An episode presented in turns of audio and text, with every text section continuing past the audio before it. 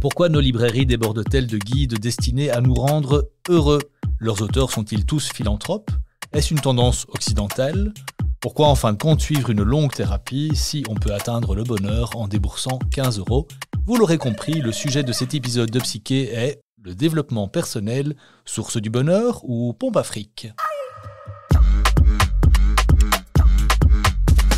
Vous écoutez le podcast Psyché à tête ouverte. Psyché car nous tentons de comprendre ensemble les forces qui nous animent. À tête ouverte car nous le faisons avec l'esprit ouvert au moyen des connaissances actuelles. Bref, Psyché, c'est le seul podcast qui traite avec sérieux et légèreté de la santé mentale.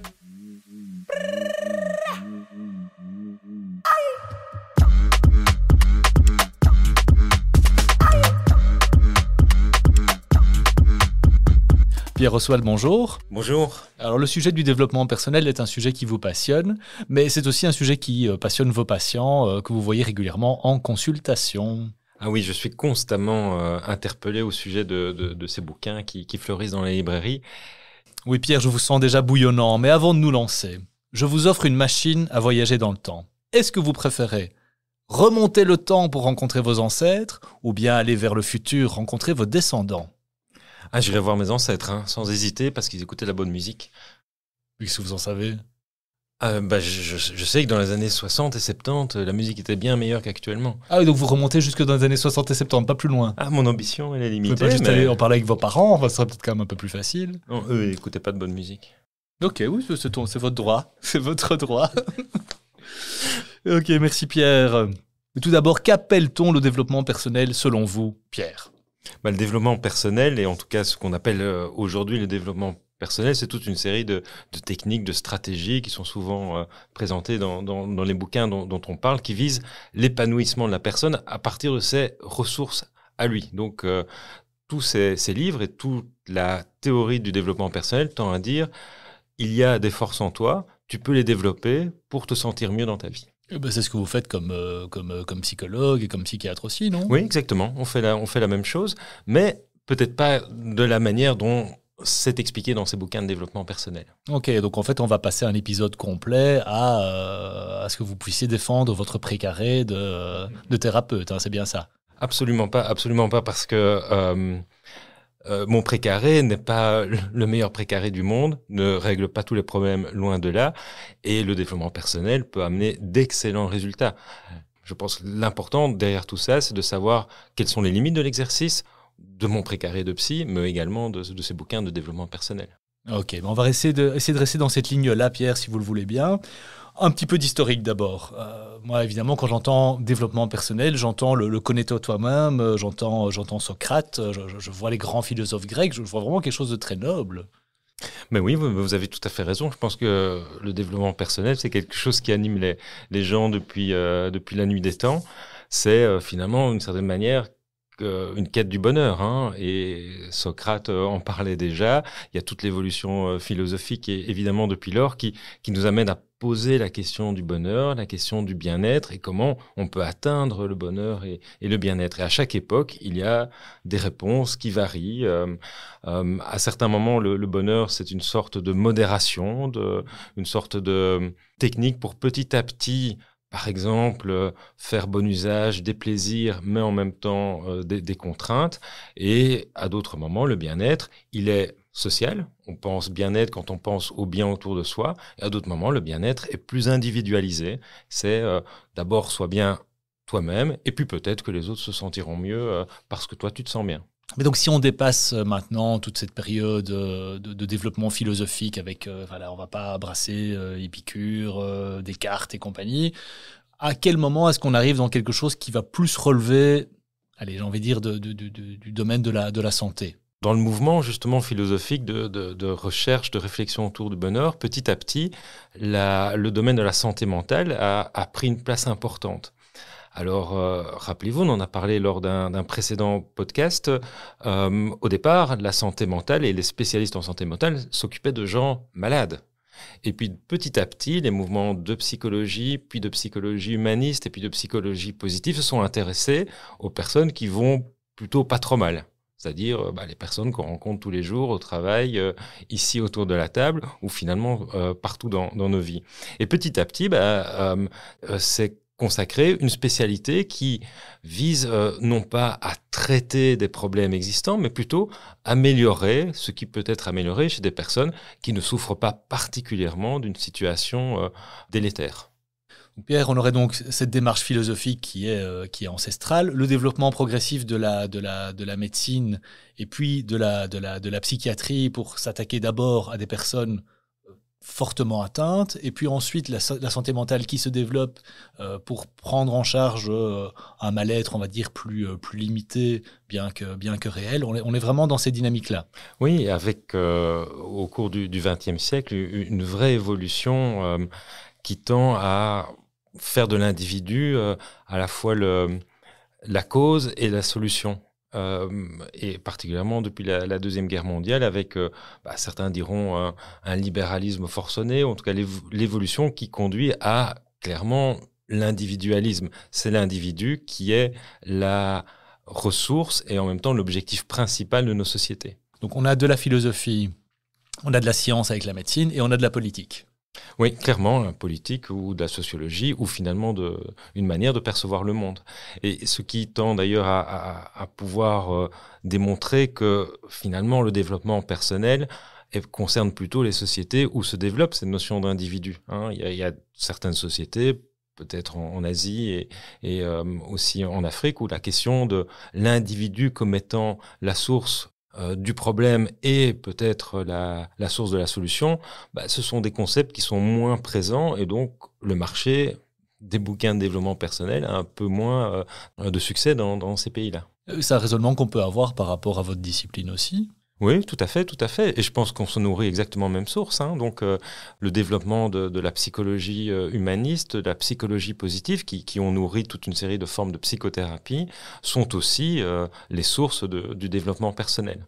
La grande différence, et que, je vois, si je peux me permettre déjà de, de lancer un pavé dans la mare, c'est que le développement personnel va plutôt proposer une série de recettes qui sont reproductibles d'un individu à l'autre, la psychothérapie, de manière générale, va plutôt considérer que c'est dans l'interaction que le soin se construit et pas au travers de recettes reproductibles.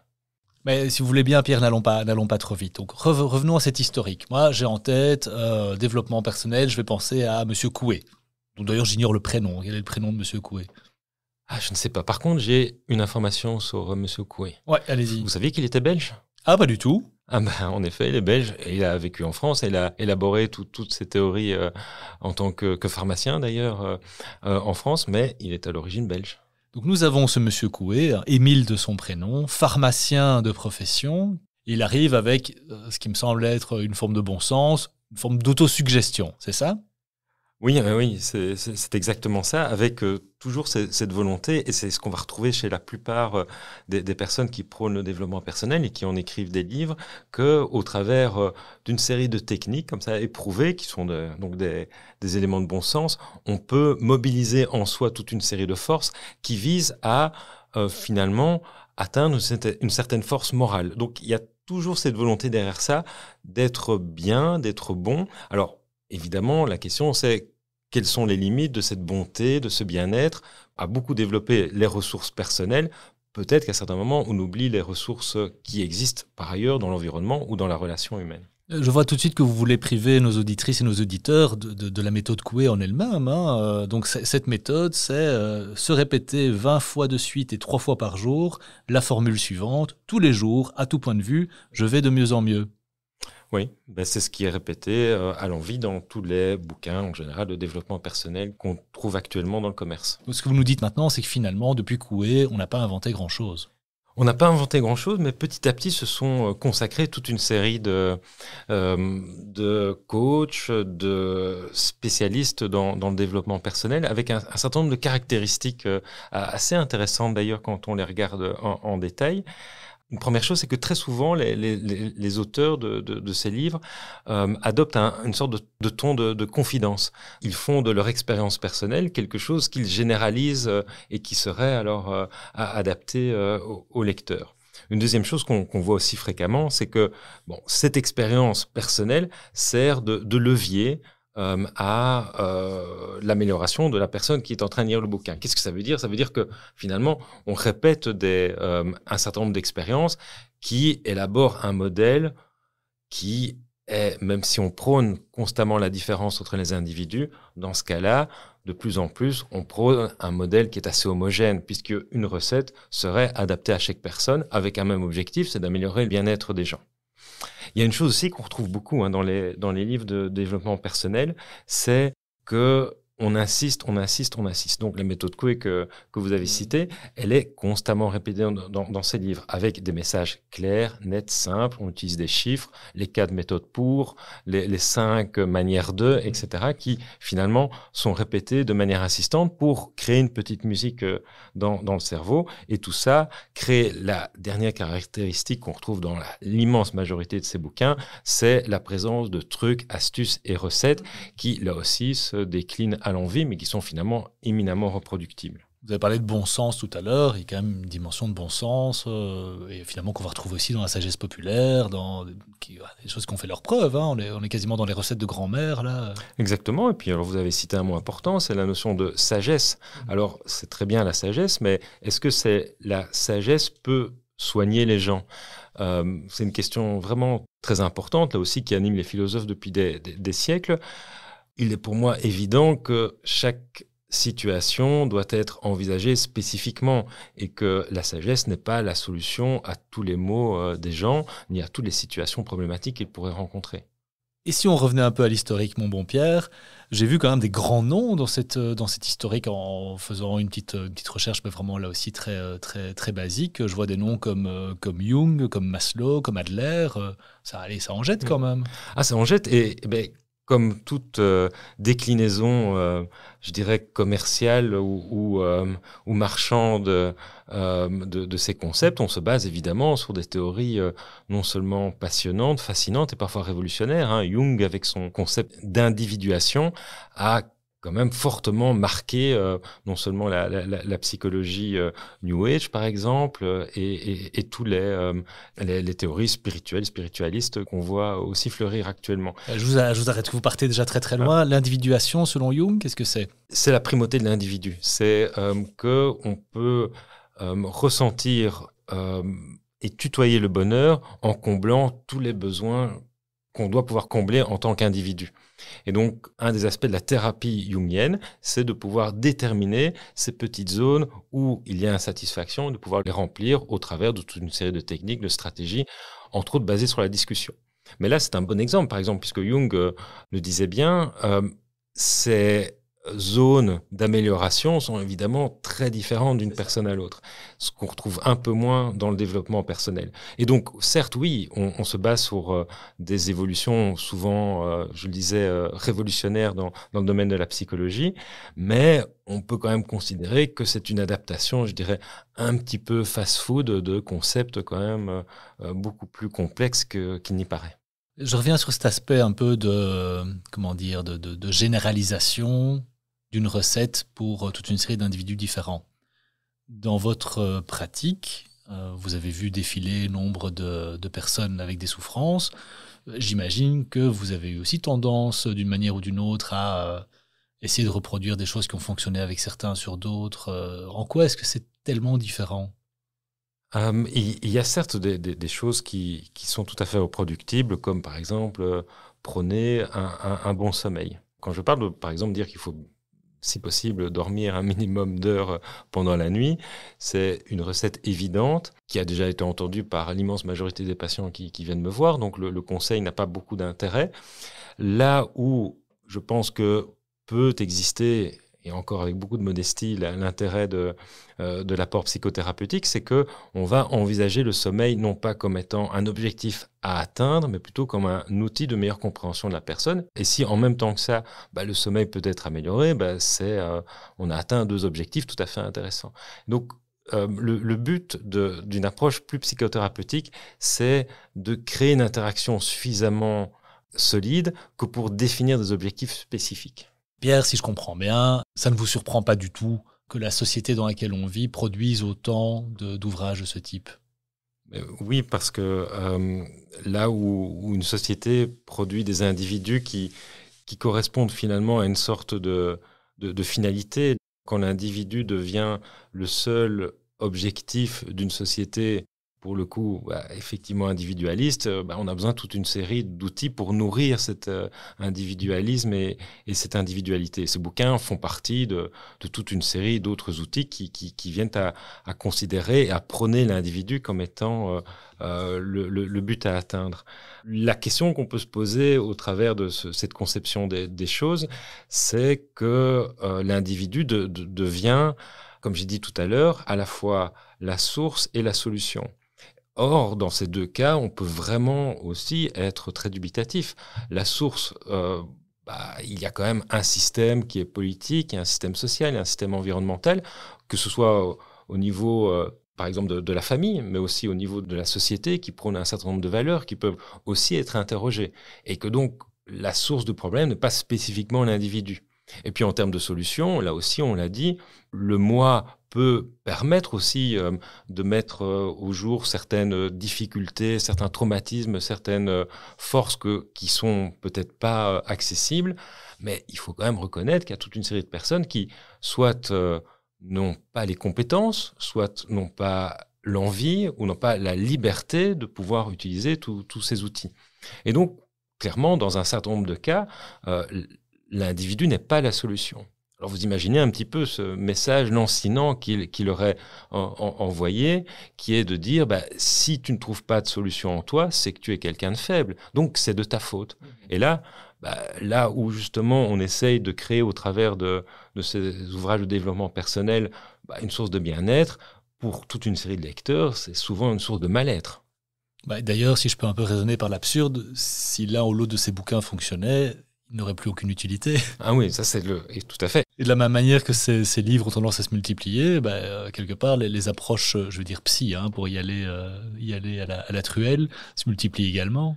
Oui, tout à fait. Ben, je pense, comme j'ai dit tout à l'heure, on, se nourrit aux mêmes sources et, et que la, la société produit à la fois des problèmes et produit également des, des solutions à ces problèmes, mais qui sont évidemment tout à fait parfois inconfortables ou insuffisantes, mais en tout cas qui sont complémentaires. Et donc, je le répète, il ne s'agit pas non plus de d'indiquer que, toutes ces approches sont particulièrement toxiques ou nocives, non pas du tout, mais il faut les mettre là où elles doivent être, c'est-à-dire dans, une, petite case. Pierre, je sais qu'il y a quand même toujours un, petit optimiste qui ne dort que d'un œil en vous. On peut quand même se réjouir qu'on vit dans une société où, euh, quelque part, on peut se permettre de consacrer autant de temps et d'énergie au bonheur personnel. Euh, oui, mais je ne partagerai pas cet optimisme-là euh, parce que c'est aussi la manifestation euh, d'une certaine forme de d'instrumentalisation de l'homme comme étant plus un, un être qui a des solutions à trouver, des problèmes à régler, que quelqu'un qui peut vivre, par exemple, une vie peut-être un peu plus spirituelle et pour qui ces notions purement utilitaristes euh, ont moins de sens. Et, quand on parle de bonheur, euh, s'agit-il de bien-être, de satisfaction, de confort euh, Là aussi, la, question est posée. Votre message clé, finalement, Pierre, que vous adressez aux auditrices et aux auditeurs par rapport à ces, ouvrages, c'est toutes les réponses ne se trouvent pas forcément en nous. Non, toutes les réponses ne se trouvent pas en nous. Et à ça, je rajouterais aussi que les réponses se trouvent aussi chez l'autre. Euh, à trop vouloir créer comme ça un, lien direct entre le bouquin et soi, c'est aussi parfois oublier que euh, les interactions, que la relation à l'autre est aussi génératrice de moments de, vraie satisfaction et de vrai bonheur. Vous avez déjà remarqué que tous ces bouquins, ou la plupart de, ces bouquins, euh, vous invitent à avoir des attitudes en général positives vis-à-vis de, des gens autour de vous. Certes, c'est une bonne chose, mais quid des, journées où on n'a pas envie d'avoir d'attitudes positives Que se passe-t-il euh, aussi lorsque on est face à quelqu'un qui ne nous ressemble pas? Parce que tous ces euh, bouquins prônent en général euh, un fonctionnement qui est assez homogène, qui, est fortement lié à notre culture occidentale, et là aussi qui, qui met de côté toute une série de personnes qui fonctionnent peut-être pas comme nous ou comme ces bouquins voudraient qu'ils fonctionnent. Pierre, vous nous avez décrit un peu les limites euh, de ce type d'ouvrage. Euh, si on va maintenant sous des choses peut-être un peu plus, euh, encore plus gênantes ou plus, plus dangereuses, est-ce qu'il y a des risques de dérive type sectaire ou autre? On pense évidemment à des, des, phénomènes comme la scientologie qui part aussi d'une notion de, de, développement de soi, d'atteindre certains niveaux, certaines augmentations du niveau de conscience et autres. C'est le même type de phénomène mais avec une intensité moins grande qu'on a ici? Oui, je pense que à partir du moment où voilà, il y a cette notion de recette de cuisine et de réponse unique à des problématiques euh, complexes. Il y a évidemment un risque que ces solutions soient tellement uniques, tellement simples et, tellement euh, faciles à organiser que les gens qui les lisent considèrent qu'il n'y en a pas d'autres. Et donc, une solution peut parfois amener certaines personnes à considérer comme tellement importante que euh, on oublie tout le reste et donc on s'intègre, on suit un gourou.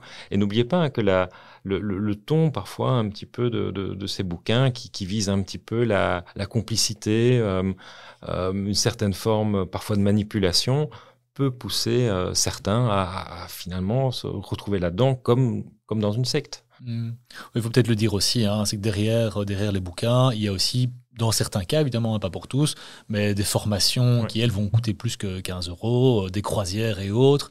Et là, on sent tout de suite bah, la dérive mercantile, évidemment, elle, est là, mais on sent même pointe quelque chose de potentiellement plus dangereux, de, phénomènes qui là passent de, l'individu au collectif avec tout ce que ça peut, impliquer. On pense peut-être, et vous pensez peut-être à Anthony Robbins avec son bouquin Pouvoir illimité, qui est un bouquin qui explique de manière là aussi assez, assez sympathique et avec, je pense, des bonnes intentions ce que l'humain peut sortir de positif de lui. Ben, Anthony Robbins euh, euh, rajoute, je dirais, au package toute une série de, formations. Et là, on retrouve des espèces de, stades de foot de, gens qui partagent des moments de réelle transe les uns avec les autres, avec toute une série de, dérives euh, X et Y qui peuvent euh, alors se, retrouver lors de ces fameux week-ends de, d'amélioration de soi.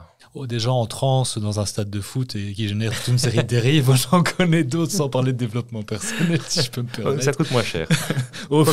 ça reste à prouver. Allez dire ça aux Qataris. cette histoire.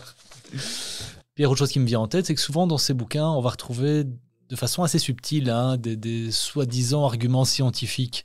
Euh, je pense à un truc, euh, pendant des années, on nous a vendu le fait qu'on utilisait qu'un certain, certain pourcentage de, de, capacité de notre cerveau et que via certaines techniques, on pouvait justement déployer ce potentiel énorme qui était en nous. J'imagine que le scientifique que vous êtes bondit régulièrement euh, à la lecture de ce genre de, de, de, déclarations.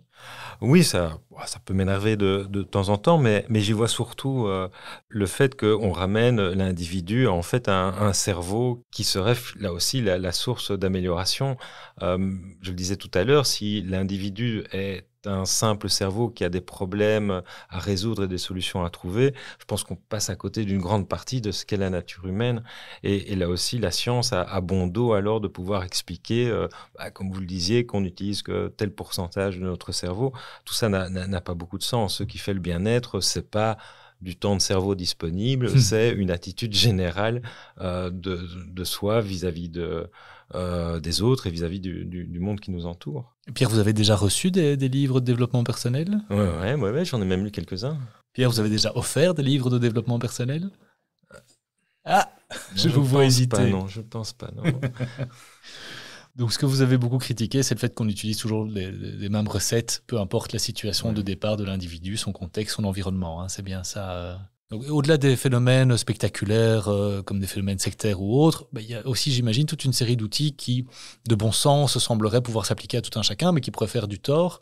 Euh, on, avait parlé de la, méditation un jour par rapport à certaines, euh, certaines pathologies comme étant finalement pas, pas bonnes. Oui, alors dans certains troubles mentaux, la, méditation a plutôt même des effets négatifs. Hein. et on peut parler aussi de certaines habitudes alimentaires qui sont prônées dans certains bouquins de développement personnel et qui sont pas du tout adaptées à certaines personnes qui présenteraient par exemple des, troubles du comportement alimentaire comme de l'anorexie. Se pose alors évidemment, Pierre, la question de, en, fin de compte, qui a la légitimité de donner ce type de conseils, euh, de proposer ce type de, traitement et d'outils? Je pense qu'il y a une chose vraiment à savoir, c'est en tout cas, c'est pas le médical ou la science qui va répondre à, ces questions. Je pense qu'on a tous le droit évidemment de donner des conseils et surtout d'en écouter. Petit à petit, c'est à nous de faire notre propre, notre propre marché euh, là-dessus. Et il y a du bon à prendre partout, mais en tout cas, se cacher derrière une sorte d'autorité, et je me mets dedans, d'autorité scientifique ou médicale pour donner des conseils, c'est quelque chose qui est clairement révolu. D'ailleurs, c'est ce que je dis toujours aux patients que je vois en consultation. Moi, je vous donnerai jamais de conseils. Hein. C'est les conseils, les patients les connaissent. La question, c'est pourquoi ils ne les mettent pas en œuvre? Et là, euh, s'ouvre tout le champ de l'interaction euh, qui fait appel euh, à, au transfert, au contre-transfert et à toutes les dispositions qui existent entre deux personnes. Transfert, on est reparti dans le football. Eh bien, je, reprenais un petit peu une citation de, Julia de Funès euh, qui disait C'est fou qu'on ne demande pas d'expertise, ça ne viendrait jamais à l'idée de quelqu'un de se faire opérer du genou par un type qui a fait 18 mois d'études. C'est vrai qu'ici, on, est quand même très très vite dans un rapport de confiance avec des personnes qu'on n'a parfois jamais vues. C'est vraiment cette notion du, euh, du diplôme, de l'expertise, d'où est-ce que ça vient. Euh. Oui, et là, c'est là que, peut se créer cette situation de, manipulation. On parle euh, de développement personnel, on parle de coaching, et, dans le cadre du coaching, une chose toujours très importante, c'est de définir au moment de la prise en charge des objectifs du, du coaching. Et là, il faut qu'il y ait une discussion, alors pour le coup, une vraie concertation entre deux personnes pour définir exactement quel est l'objectif attendu. Euh, si un coach spécialisé dans telle ou telle stratégie, par exemple au travail euh, ou, en famille, commence à vous parler de toute une série d'autres domaines, attention, attention, euh, parce que là, la personne n'a pas de compétences pour le faire et pourra alors faire plus de tort que de bien. Ça, évidemment, là, on ouvre euh, une, une porte hein, qui est celle de, l'utilisation de ces techniques dans le milieu professionnel. Euh, c'est vrai que bah, derrière le vocable management, on va retrouver toute une série de choses qui vont en fait partir de la difficulté qu'ont des individus à travailler ensemble. Et dans ces difficultés-là, bah, figurent aussi des différences euh, de, caractère, de personnalité. Et tout l'enjeu entre guillemets du management, c'est de réussir à faire travailler des individus ensemble pour produire de la valeur pour l'entreprise, pour l'administration, pour l'institution, sachant qu'ils ont leur dynamique propre. Oui, et c'est là aussi que, que peut intervenir euh, euh, toutes ces approches de développement personnel et qu'interviennent certains coachs, hein, puisque euh, vous n'êtes pas sans savoir que depuis pas mal de temps se, développent aussi des, des, stratégies au travail où, où le travail est considéré comme un lieu justement euh, qui peut atteindre les objectifs qui sont prônés par ces bouquins de développement mhm. personnel.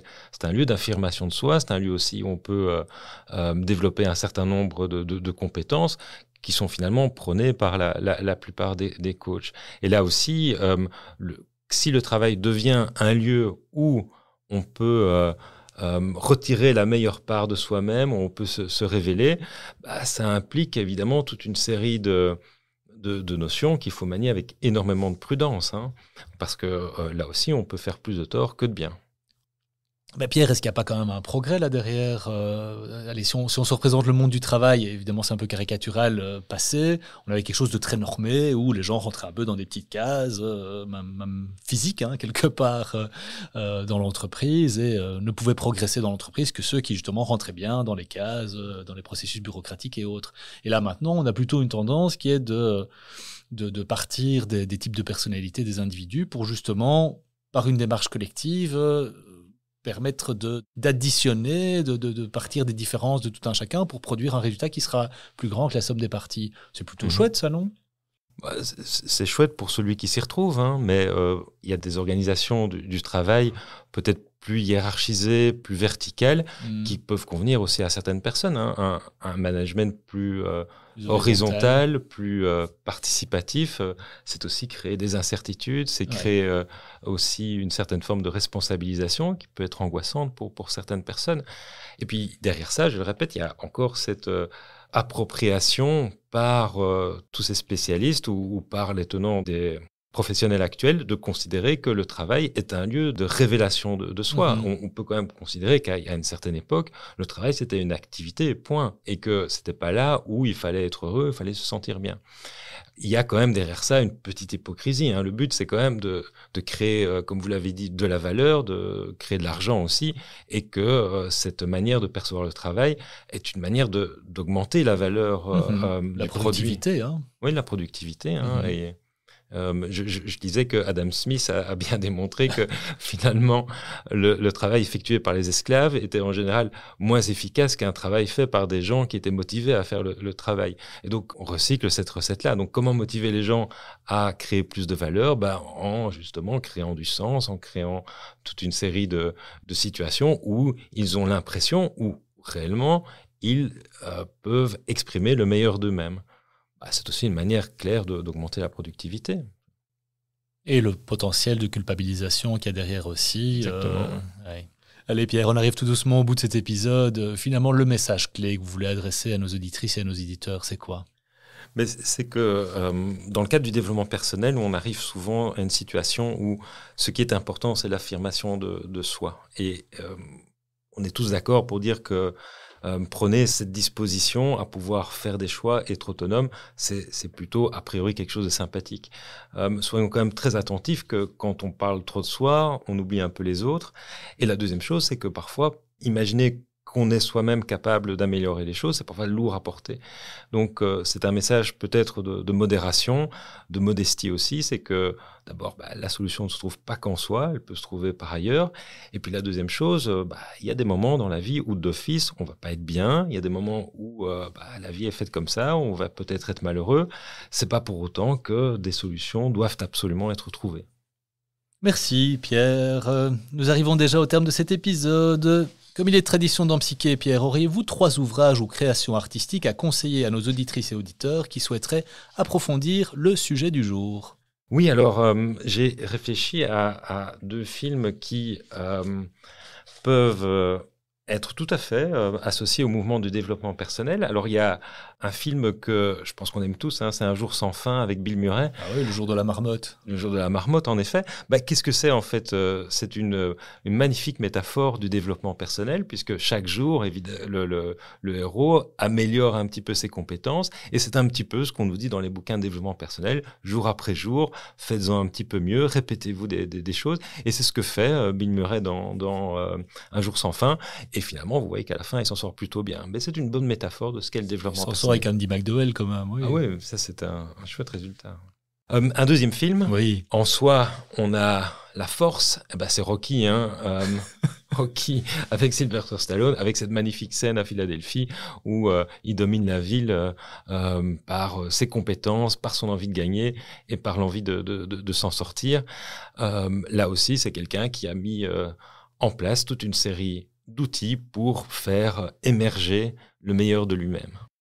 Et un troisième Et un troisième, c'est quand même un bouquin un peu plus critique hein, qui est sorti l'année dernière. Ça s'appelle très simplement Contre le développement personnel de Thierry Jobard, qui est un, livre, euh, un petit bouquin qui, développe euh, une critique euh, politique du, du développement personnel et qui est tout à fait agréable à lire quand même le seul podcast de l'univers où on va parler dans la même émission de, Carl Jung et de Sylvester Stallone. Je pense que ça mérite d'être pointé.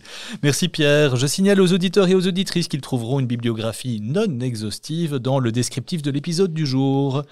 Avant de nous quitter, Pierre, pourriez-vous lever un coin du voile sur notre prochain épisode? Oui, Alban. Alors, le prochain épisode sera consacré au TDAH, donc le trouble du déficit de l'attention avec hyperactivité, qu'on abordera sous euh, différents angles et en plusieurs épisodes. Et le premier épisode sera consacré à la description du trouble en général. Le rendez-vous est pris. Merci à toutes et à tous pour votre écoute et n'oubliez pas, envers et contre tout, gardez la tête ouverte.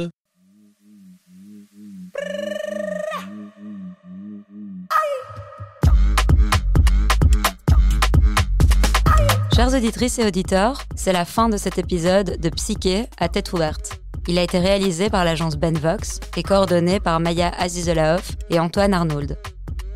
Si vous avez aimé, vous pouvez liker et partager. Vous pouvez aussi nous envoyer vos propositions de thèmes à l'adresse info at psyché.be. Nous vous remercions pour votre écoute et on vous donne rendez-vous pour le prochain épisode dans deux semaines, jour pour jour.